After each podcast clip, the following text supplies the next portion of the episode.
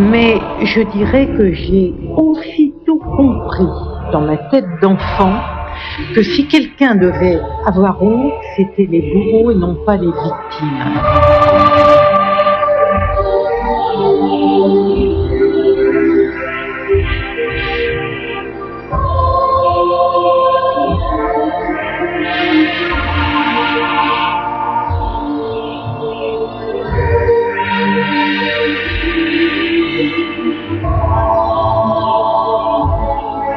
2000 ans d'histoire.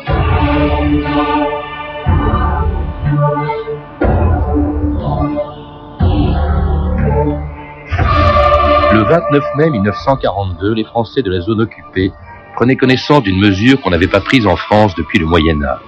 Une ordonnance allemande qui devait entrer en vigueur le 7 juin suivant et qui imposait aux Juifs de plus de 6 ans de porter sur leurs vêtements un signe qui les distinguait du reste de la population. Une étoile à six pointes en tissu jaune précisait cette ordonnance et portant en caractère noir l'inscription juif. Ainsi donc, deux ans après le début de l'occupation, les Allemands, avec la complicité des autorités françaises, avaient décidé de marquer les Juifs avant de les éliminer.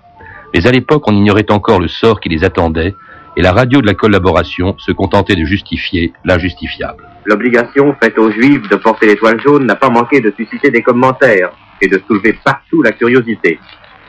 C'est pourquoi Radio Paris, dans son souci d'objectivité, a demandé à l'un des plus qualifiés spécialistes de la question juive, M. André Chaumet, vice-président de l'Association des journalistes anti-juifs, de nous citer quelques chiffres sur l'envahissement de la France par les fils d'Israël. Eh bien, cher monsieur, cet envahissement de la France tient tout entier dans une phrase de Ferdinand Céline, un termite, toute la termitière, une punaise, tout le bois de lit. Si la colonisation juive se développe selon cette norme, on verra dans un siècle la France en pleine décroissance démographique compter 10 à 15 millions d'habitants juifs contre 20 à 25 millions d'authentiques français. Maurice Rachfus, bonjour. Bonjour. vous êtes historien, mais aussi témoin de ce que l'on vient d'entendre. Vous avez porté l'étoile jaune. Vous avez même sûrement entendu à l'époque ce genre de, de, propagande antisémite qui paraît évidemment impensable aujourd'hui, mais qui était quasiment quotidienne euh, à l'époque à la radio de la collaboration. Bah, c'est difficile de vous répondre parce que chez moi, il n'y avait pas la radio. Il y avait beaucoup moins de postes de radio dans les familles que de télévision maintenant. C'était même interdit, je crois, la TSF était même interdite. C'était déjà interdit depuis un an en plus. Euh, ce qu'il faut rappeler, c'est que ça paraît impensable aujourd'hui.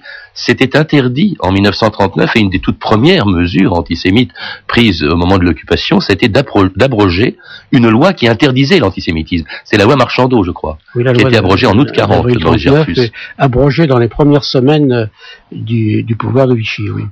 Alors dans votre, dans un livre que vous venez de publier au Cherche Midi, l'opération Étoile Jaune qui sort aujourd'hui, vous rappelez que cette mesure, euh, euh quelques semaines, cette mesure, l'étoile jaune, n'est-ce pas, a été prise euh, quelques semaines avant la rafle du Veldiv, mais ce n'est qu'une étape de plus dans une politique qui avait commencé dès l'armistice de, de 40, hein, l'acte fondateur, dites-vous, de l'antisémitisme en zone occupée, Maurice Rachus. Oui, il y a une sorte de, de, chaîne de, la répression raciale qui commence pratiquement dès le mois d'août, avec d'une façon euh, indirecte les, interdits professionnels, puisqu'on commence à mettre en, en cause les, déjà les fonctionnaires qui ne sont pas de, de souche française depuis deux générations. Ensuite, euh, on, euh, on édicte une loi sur les étrangers insurnoms de l'économie mmh. française. On abroge le décret Crémieux qui, qui, réduit les Juifs d'Algérie à l'indigénat, y compris ceux qui vivent en France. Qui avaient la citoyenneté française Absolument, depuis euh, Crémieux. Depuis 1870. Et qui, oui, et qui, sont à nouveau considérés comme, comme des indigènes. Absolument, comme... Euh, en Algérie. Et donc après, ben, il y, a, y, a, toute la suite de cette, de cette répression qui va, qui va se mettre en place, mmh. et d'une manière diabolique, parce que il y a, y a volonté chez ceux qui sont visés de rester en règle avec la loi. Il n'y a rien de pire pour un étranger ou pour un, un membre d'une minorité que, que d'être à l'écart de la loi. Donc, euh, mmh. quand il y a d'une part le statut des Juifs de Vichy du 3 octobre 40, mmh.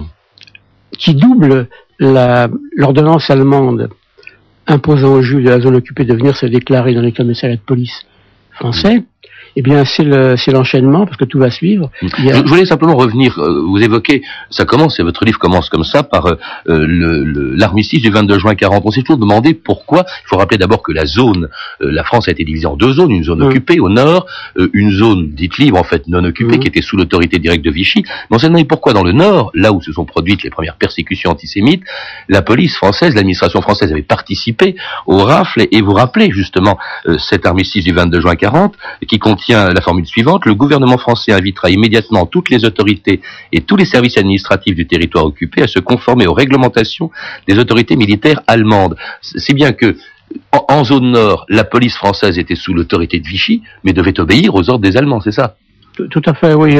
En fait, euh, la, l'assujettissement à Vichy n'est que, que, de forme. Euh, l'uniforme euh, n'est que de forme ce sont d'une manière euh, tout à fait concrète des auxiliaires de la police allemande mhm. et du pouvoir nazi. Cela dit, Maurice de vous vous rappelez aussi que dans le domaine de l'antisémitisme, certes, il n'y a pas eu d'étoile jaune, on y viendra euh, en zone sud, mais il y a eu du zèle de la part de Vichy. Vous évoquiez à l'instant le statut des Juifs euh, du 3 octobre 1940 de Vichy, mais il est plus raciste que le même statut que les Allemands avaient rendu public quelques jours plus tôt. Bah, dans les lois de Nuremberg de 1935, il est question de religion. Hmm. Et dans le statut des Juifs de Vichy, il est question de race. Hmm. Et ce statut sera aggravé par un second statut du 2 juin 41. On définit les juifs, autrement dit, dans le statut d'octobre 40, on les définit en fonction de leur race et pas de leur religion, c'est ça. Alors justement, euh, euh, raciste, le régime de, de, Vichy, en tout cas certains de ses membres le seront, comme les responsables d'un commissariat aux questions juives créé dès mars 1941 par le gouvernement de Vichy, placé sous la responsabilité d'abord de Xavier Vallat, puis de Darquier de Pellepoix, que l'on écoute ici dans cette archive de 1942. Nous sommes à un moment tragique de l'histoire de notre pays. Il ne nous reste plus rien. Il ne nous reste plus de territoire. Il ne nous reste plus d'armée. Il ne nous reste plus de marine. Il ne nous reste plus d'empire. Que nous reste-t-il, messieurs? Il ne nous reste plus que la race. C'est là que nous pourrons puiser la force nécessaire à continuer notre tâche. C'est dans ce creuset de la race que se fondera la France future. Et pour cela, il fallait commencer. Alors c'était Darquier de Pellepoix, responsable du commissariat aux, questions juives. C'était quoi ce commissariat Maurice Rachfus qui a été créé en mars 41 C'est créé en mars 41 et ça surtout pour, euh, fonction non pas de, chercher les juifs là où ils se trouvent parce que c'est déjà fait par la police, mais de, de diriger l'organisation. Surtout l'organisation. Plus tard, il y aura une police aux questions juives qui dépendra de ce même commissariat aux questions juives, mais le, ce commissariat dirigé par Darquier de Pellepoix a surtout pour but de détruire euh, tout ce qui peut ressembler à, à, une entreprise juive. Hmm. Et avec oui, rappelez ce que c'est que l'organisation. Il s'agit l'organisation du commerce et de, l'industrie euh, et de l'artisanat aussi consiste à déposséder euh, des citoyens français ou étrangers d'origine juive de leur outil de travail et non pas au bénéfice de, de, bons Français bien méritants qui ont bien le droit de gagner leur vie alors que les étrangers viennent manger notre pain, comme on dit. Non, non, on verra se constituer des armées de gredins, des, des marchands de biens qui vont aller à la soupe, qui vont reprendre pour quatre sous, pour rien du tout, des entreprises mmh. euh, qu'ils vont euh, vendre par appartement, si on peut dire, et puis tirer un maximum de bénéfices, en fait détruire des outils de travail beaucoup plus que de les faire fonctionner à leur, euh, leur bénéfice. Il y avait aussi arianisation des métiers dès l'année 40, je crois qu'on a interdit un certain nombre de métiers, et au fur et à mesure, au fil des années, on va le statut interdit. le statut des juifs. D'abord les fonctionnaires, oui. l'armée, bien entendu, la presse, la presse, bien sûr, la presse, le théâtre, le cinéma, euh, un certain nombre de la radio euh, et un certain nombre de, de professions comme euh, les avocats, les officiers ministériels, bon, les magistrats bien entendu, etc. Ça mm. va très loin. Même même des trucs absurdes. J'ai vu qu'il était interdit pour un juif d'exercer le métier d'antiquaire. Oui, ça va très très loin. Il faudrait demander. Euh, Il y avait une quantité. On se demande même quel métier était autorisé. En fait, la liste aurait été plus Eh bien, je peux vous donner un exemple. Mon père lui vendait des chaussettes au marché au il n'avait plus le droit de le faire. Il est devenu manœuvre sur un chantier au Vésinet. Alors dès cette époque aussi, parce que ça c'est euh, un aspect terrible de la de la politique antisémite, mais elle a été beaucoup plus loin. On le sait. Il y a eu en 1942 la rafle du Veldiv. Ce qu'on oublie un petit peu, c'est que avant la rafle du Veldiv, il y a déjà eu de nombreuses arrestations. La première, je crois, date du 14 mai 41, Maurice Rachfus. Le 14 mai 41, environ 5000 juifs étrangers dans Paris intramuros sont convoqués dans leur commissariat de quartier respectif pour, entre guillemets, affaire les concernant. C'est tout à fait ambigu. Euh, beaucoup se méfient, mais quand même 3800 s'y rendent. Ils sont immédiatement interpellés, arrêtés et conduits le soir même dans les camps de Pithiviers et de Beaune-la-Rolande dans le Loiret, sous la conduite des gendarmes. Tous ceux-là seront pratiquement déportés en juin 42. Mais c'est à Pithiviers que trois jours après cette arrestation a été enregistrée cette archive de la radio de la collaboration. Maintenant, il ne faut pas trop s'apitoyer, si vous voulez, sur le sort de ces hommes, qui, en toute autre circonstance, il faut bien le dire, auraient déjà été depuis longtemps chassés de France et qui vivaient chez nous absolument comme des parasites honteux. C'était là vraiment le ramassis de tous les métèques qui échappaient des ghettos d'Europe centrale et qui grouillaient comme une sorte de cour des miracles dans Paris, se livrant à leur petit commerce et qui maintenant se trouve rassemblés ici. Et je vous assure que c'est une mesure de salubrité publique qui a été prise enfin en France occupée, alors qu'elle avait déjà été prise depuis plusieurs mois en France non occupée. Il est certain que ces hommes ne resteront pas inactifs et qu'on pourra les employer à des œuvres où ils pourront travailler utilement de leurs mains, de leurs bras, de leurs jambes, ce qui les changera sans doute des métiers sédentaires auxquels ils étaient habitués. Et je ne doute pas que cette cure de plein air, que cette cure de vie un petit peu rude, ne leur fasse physiquement et en tout cas moralement sûrement le plus grand bien. C'est une cure qui, comme pour employer le mot de, de, ce journaliste entre guillemets, qui se terminera dans les camps de concentration. Je me, demande toujours, euh, Maurice Rachfus, quand on a comme ça des, des archives euh, de la collaboration, sans doute si s'il est bon de les, de les entendre, c'est écœurant de, évidemment euh, d'entendre ça. Je sais pas s'il est toujours bon de les passer, on sait jamais. Euh, moi, je pense que oui. Pierre Vialnaquet disait il y a quelques années que les archives historiques, on les trouve parfois au fond des égouts, au fond des poubelles. Mmh et qu'il faut jamais négliger de, les, de s'en servir. Parce qu'à l'époque, elles étaient prises en partie au premier degré par ceux qui les entendaient. Hein. L'opinion publique, justement, quand elle entendait ça, est-ce que vous, vous avez une idée de ce qu'elle pouvait penser? Est-ce qu'elle pouvait partager ce qu'elle pouvait entendre dans la bouche de ces gens-là Je peux vous dire tout crûment, j'ai le sentiment que très longtemps, l'opinion publique a été, euh, euh, sinon indifférente, euh, du moins ne voulant pas savoir. Mm. Parce que il y avait quand même une situation en France qui était euh, assez euh, dure et qui s'est durcie au fil des mois. Il y avait un million huit cent mille prisonniers. Euh, dès l'hiver 40, on a commencé à, avoir très faim, mm.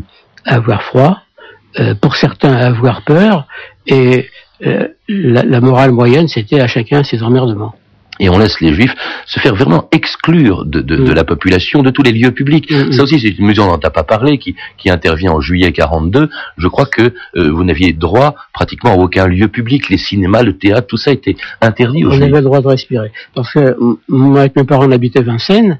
Eh bien, on avait le droit de traverser le bois de Vincennes, mais pas de s'y arrêter, par exemple.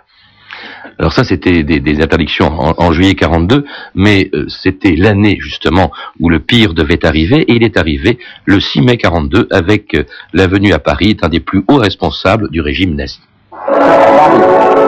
Arrivée de M. Heydrich, général des SS, chef de la sûreté, représentant du Reich à Prague, chargé par le chef des SS et de la police allemande, M. Himmler, d'installer dans ses fonctions M. Oberg, général de division des SS et de la police en territoires occupés. M. Heydrich a également pris contact avec M. Darquier de Pellefoy, qui vient d'être nommé commissaire général aux questions juives, ainsi qu'avec M. de Brino. Le général a profité de son séjour à Paris pour recevoir M. Bousquet.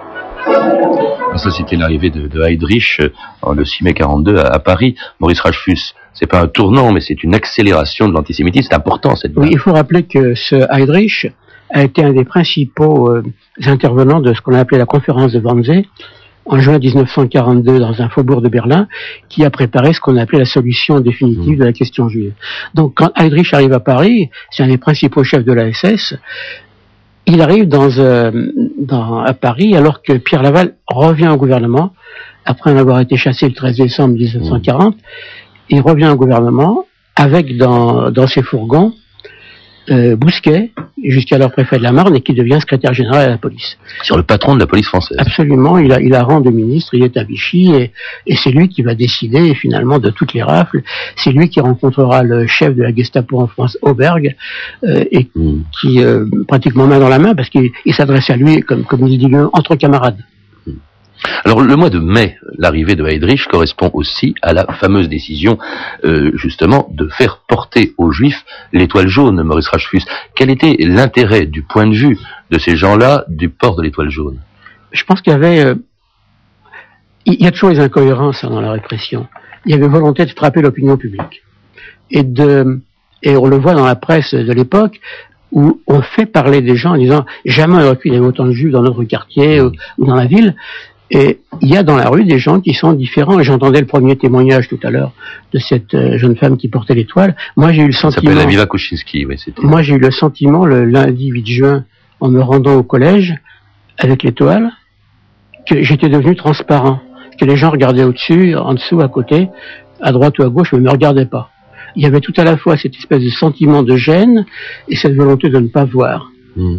Et je crois que là, il y a eu euh, une erreur stratégique. Mais il faut également savoir que pour les nazis, la persécution raciale n'était pas un aspect de leur politique, c'était l'aspect fondamental. Il y avait deux guerres qui étaient menées conjointement, la guerre contre la Russie et les Alliés et la guerre contre les Juifs, et l'une n'allait pas sans l'autre. Ça, c'était le, le côté obsessionnel des nazis. Vous vous rappelez dans, dans votre livre, Maurice Rachfus, euh, dans vos livres, parce qu'il y en a plusieurs qui ont été édités sur la question, que euh, c'est euh, c'est très vieux, les, pas l'étoile jaune, c'était d'une autre forme, mais cette façon de marquer les juifs, ça date du Moyen Âge. Ça remonte au XIIIe siècle, oui. Qu'est-ce que c'était en France Je crois que c'est Philippe Auguste, vous mentionnez Sous Philippe Auguste, oui, ça s'est fait euh, sous les papes en Italie. Euh, sur le cas, c'était un chapeau jaune, ou c'était euh, une, rouelle sur la poitrine ou, dans le dos, ou deux rouelles, une de chaque côté. La rouelle, c'est une roue. Hein. C'était une volonté de tenir à l'écart des, groupes à une période où on commençait à répandre l'idée que les Juifs étaient les assassins du Christ. Donc il fallait les tenir à l'écart, les enfermer dans des ghettos éventuellement, alors qu'ils s'enfermaient eux-mêmes pour être tranquilles, mais il n'y avait pas volonté de massacre. Il y avait eu ces massacres pendant les croisades, hmm. mais c'était une période révolue, il n'y avait pas volonté de, détruire. Comme ce sera le cas effectivement au XXe siècle. Hmm. Alors cette mesure va susciter évidemment beaucoup de, débats en France, l'indignation même de quelques Français, ce qui explique, euh, qui était jusque-là indifférent au sort des Juifs, ce qui explique la mobilisation des journaux et de la radio pour justifier cette mesure, une archive du 29 mai 1942.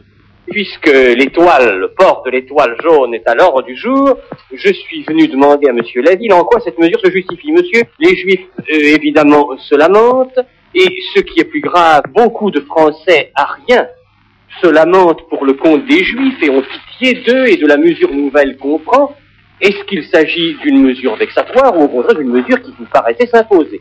C'est une simple mesure de défense des Français contre des étrangers à leur race qui ont envahi silencieusement notre sol, mais d'une façon fort tenace, et ils sont venus surtout pour profiter, et très peu pour travailler réellement. Or, le mal vient de ce que les Français, dans leur plus grande partie, ne savent pas reconnaître les Juifs. Il y en a qui le portent sur leur figure, mais enfin pas tous. Oh, la question ne se poserait pas si, par exemple, les Juifs avaient la peau bleue. Mais ce n'est pas le cas. Il faut donc qu'on puisse les reconnaître. Encore une archive qui donne vraiment la, nausée, Maurice Rachfus. Euh, vraiment, il y a eu une forte mobilisation de la radio. Hein, euh, à ce moment-là, c'est ce que vous dites dans votre livre. La radio et, la presse, c'est tout à fait incroyable. Hmm. Alors qu'il n'y a pas de véritable, euh, comment dire, euh, suivisme dans la population, sauf que moi j'ai un souvenir personnel très cuisant. Une des humiliations imposées, c'était de n'avoir droit à l'accès dans le métro que dans le wagon de queue.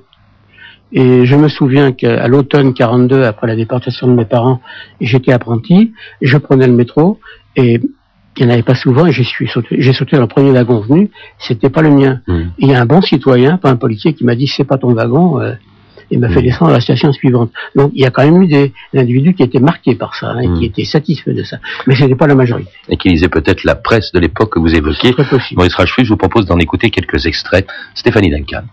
Oui, l'étoile jaune comme à la radio, bien sûr, est ovationnée par les journaux de la collaboration qui rivalisent de haine à l'égard des juifs. Les juifs commencent à payer, titre par exemple l'appel. À partir de dimanche prochain, se réjouit Jean Contou, hein, il faut bien citer les noms de temps en temps. Nous saurons à qui nous aurons affaire. Désormais, Lévi, Blum ou même s'ils se font appeler Dupont ou Durand, ne pourront plus surprendre notre confiance. L'étoile à six pointes les identifiera. Satisfaction aussi de Jean Méricourt dans Au pilori. Il est temps, dit-il, d'utiliser de nouveaux moyens de se débarrasser de la pouillerie juive. L'étoile est le premier de ces moyens. Même haine dont je suis partout sous la plume de Lucien Rebattet. Je disais l'hiver dernier dans ce journal ma joie d'avoir vu en Allemagne les premiers juifs marqués de leur sceau jaune. Ce sera une joie encore plus vive de voir cette étoile dans nos rues parisiennes, écrit donc Lucien Rebattet, où il n'y a pas trois ans, cette race nous piétinait. Et Lucien Rebattet, comme dans tous les autres journaux, euh, exige que cette mesure soit étendue à la zone non occupée. Le 6 juin, donc la veille de son application, l'étoile jaune fait sa première victime à Paris. Ce jour, à 20h15, rapporte la police, le sieur Jules-Henri Weil, 56 ans, juif, demeurant 18 rue Léon, s'est suicidé au gaz. Lieutenant de réserve, Légion d'honneur, trois citations 14-18, refusait de porter l'insigne juif. Mais ce jour-là aussi est arrêtée la première contestataire à l'étoile, une contestataire non juive, Alice Courouble, dactylographe, arrêtée pour port illégal sur son corsage de l'étoile juive. Donc le 7 juin, le, jour J, il n'y a pas, comme le craignait la police, de grandes manifestations d'hostilité. L'écrivain Ernst Jünger, alors officier de la Wehrmacht à Paris, restera marqué longtemps par cette date. Dans la rue Royale, racontera-t-il, j'ai rencontré pour la première fois l'étoile jaune, portée par trois jeunes filles, qui sont passées près de moi bras dessus bras dessous. Je me suis senti immédiatement gêné de me trouver en uniforme. Il y a pourtant des actes isolés d'hostilité euh, à Paris dont on a la trace grâce au rapport des, renseignements généraux, des actes qui peuvent paraître dérisoires mais qui sont courageux, dont, voici quelques exemples. Vers 11h35, face numéro 25 de la rue de Pignancourt, le nommé Muratet Henri, marié, trois enfants, a été interpellé. Il portait un faux insigne jaune portant la mention Auvergnat. À 17h15, boulevard des Italiens, la demoiselle Lang Marie, marchande de journaux, a été interpellée alors qu'elle mettait au collier de son chien une feuille de papier jaune, avec étoile juive. Elle a avalé la feuille de papier lors de son interpellation. Autre exemple, la jeune Aurien Ginette, étudiante de race arienne, a été interpellée alors qu'elle portait épinglé sur son corsage un insigne de papier jaune portant l'étoile juive avec le mot swing. Il y a quand même des manifestations de... Oui, oui, je voudrais réagir tout de suite et relativiser un peu ça. Il y a eu, pour la Paris et la grande couronne parisienne, environ 5 millions d'habitants, 35 ou 36 personnes qui ont eu ce geste courageux de porter une fausse étoile pour faire un pied de nez aux autorités. Mmh. C'est pas beaucoup. Vous citez quand même vous-même, Maurice Rachefus, vous évoquiez le, jour où vous l'avez porté. Quel, âge avez-vous à ce moment-là? 14 ans. 14 ans. Et, vous dites que dans votre école, il y a votre professeur qui a dit, j'interdis aux élèves de se moquer de lui. Enfin, c'est le directeur du collège. Le directeur du collège. Hein il y, a quand même eu, on, sent bien, je crois que l'opinion, c'est Anne Vivorka qui le dit, a quand même mal réagi. Euh, en zone sud, il faut rappeler aussi une chose, ça a été évoqué, les collaborateurs euh, qui, qui, exigent que la mesure soit étendue à la zone sud. Or, elle ne le sera jamais dans la zone directement sous l'autorité de Vichy. Elle ne le sera jamais, même après l'occupation de la zone sud en novembre 42. Non, ça c'est un, des aspects curieux de cette période, mais c'était pour laisser une sorte de légitimité euh, au gouvernement de Vichy. Hein. Oui, mais Vichy aurait pu, aurait pu l'imposer. Il avait fait du zèle en d'autres mmh. temps. Il l'a pas fait. Non, pas du tout. C'était une mesure allemande. Il faut rappeler aussi qu'il y a eu euh, une réaction, puisqu'il en est beaucoup question aujourd'hui, une réaction d'une partie du clergé français, monseigneur Saliège, qui était archevêque de Toulouse, et qui, juste après cette mesure sur l'étoile jaune, disait, ah non, juste après, pardon, la rafle du Veldiv, euh, qui a eu lieu quelques jours plus tard, le 16 juillet 42, disait que des enfants, des femmes, des hommes, des pères et des mères soient traités comme un vil troupeau, que des membres d'une même famille soient séparés les uns des autres et embarqués pour une destination inconnue. Il était réservé notre temps de voir ce triste spectacle. Les juifs sont des hommes, les juifs sont des femmes, tout n'est pas permis contre eux, ils font partie du genre humain, ils sont nos frères comme tant d'autres. Oui, cette déclaration de Monseigneur Saliage qui est affichée à la porte des églises de, son diocèse date de la fin du mois d'août 42, donc plus d'un mois après la rafle du Veldiv et après qu'il y a eu des rafles dans la zone euh, non occupée. Hmm. Cette rafle du Veldiv intervient juste après le, port de l'étoile jaune. C'était d'ailleurs la logique, vous nous avez expliqué aujourd'hui, cinq semaines après. Euh, en fait, tout ce que vous dites dans votre livre, qui se termine d'ailleurs euh, par euh, par le, la rafle du Veldiv, justement, c'est un enchaînement. Tout, tout, est, tout est très logique dans ce qui s'est passé depuis 1940. Et après la rafle, la déportation. Hmm. Mais que, oui, la, déportation, vous nous avez parlé d'ailleurs euh, dans les jours du siècle autrefois. Est-ce qu'on, euh, comment dirais-je, est-ce qu'on peut parler, comme on l'a fait souvent, de responsabilité collective? C'est vrai que la rafle du Veldiv n'était pas la première, ça a été la plus spectaculaire, m'avez-vous dit, mais elle est passée à l'époque totalement inaperçue. Euh, responsabilité collective de la police française, c'est évident. La population, je crois que c'est le c'est le laisser faire et la volonté de ne pas de ne pas voir ou de ne pas savoir. Ce qui est certain, c'est que si les quelques 20 000 policiers du ressort de la préfecture de police de Paris avaient refusé d'effectuer la rafle, il n'y aurait pas eu de rafle. Mhm. Je crois que c'est aussi simple que ça. Et j'ai rencontré, euh, pour un, un livre précédent sur la police de Vichy, qui est paru en 95, des policiers à la retraite qui ont participé au rafle, et je leur ai demandé pourquoi ils étaient rentrés dans la police à cette époque, et la réponse était, c'était pour ne pas partir travailler en Allemagne, Mhm. alors qu'il y avait un autre choix, c'était d'aller au maquis. Merci en tout cas Maurice Rachus de nous avoir rappelé cette période vraiment très sombre euh, de, notre histoire. Vous le faites aussi pour en savoir un peu plus euh, que pendant ces 26 minutes, vous le faites aussi dans trois livres qui paraissent ou qui vont paraître euh, ces jours-ci. Il y a l'opération Étoile jaune que je viens de mentionner qui est paru aujourd'hui aux éditions du Cherche Midi et puis vous publiez en même temps La rafle du Veldiv aux presses universitaires de France dans collection Que sais-je et puis apparaître bientôt aux éditions Noésis Paris 1942 chronique d'un survivant. Le survivant, c'est vous, Maurice Rachfus, et j'espère que vous viendrez nous en parler bientôt à cette antenne. Vous pouvez retrouver tous ces renseignements en contactant le service des relations avec les auditeurs au 0892 68 10 33, 34 centimes d'euros la minute, ou nous contacter sur franceinter.com. C'était 2000 ans d'histoire, la technique Étienne Michka et Gaëtan Colli, documentation Anne Weinfeld et Virginie Bloch-Léné, revue de texte Stéphanie Duncan, une réalisation de Anne Kobilac. Une émission de Patrice Gélinet.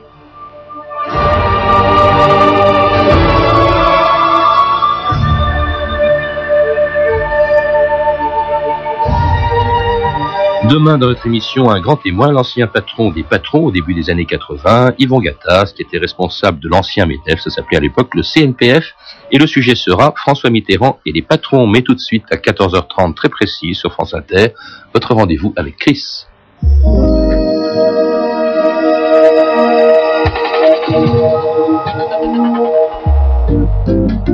Portrait sensible chaque jour, quelqu'un de célèbre dans son immeuble, dans son quartier, dans sa ville ou plus loin.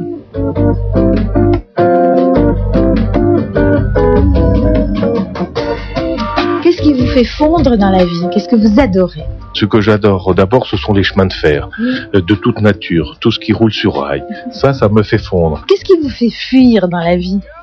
Le monde, euh, le bruit, euh, la foule. Donnez-moi un bruit qui vous émeut. J'aime bien euh, entendre un oiseau chanter.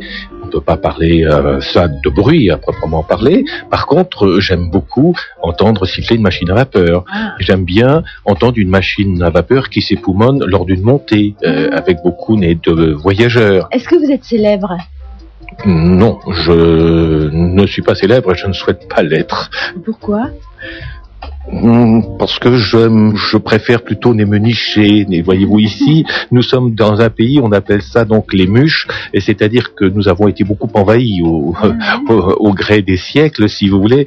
Et, eh bien, euh, il y avait ce qu'on appelait des, des muches. Mucher n'est quelque chose, c'est se terrainer quelque part Ah. et, entendre, et attendre que le danger soit passé, si vous voulez. Alors pour l'instant, le danger ne fait qu'arriver, l'interview commence. Coucou Portrait sensible, aujourd'hui, Charles-Édouard Giraud, amoureux du petit chemin de fer de la baie de Somme et accessoirement propriétaire de 500 mètres de voie ferrée dans son propre jardin. Il y a des gens comme ça, hein?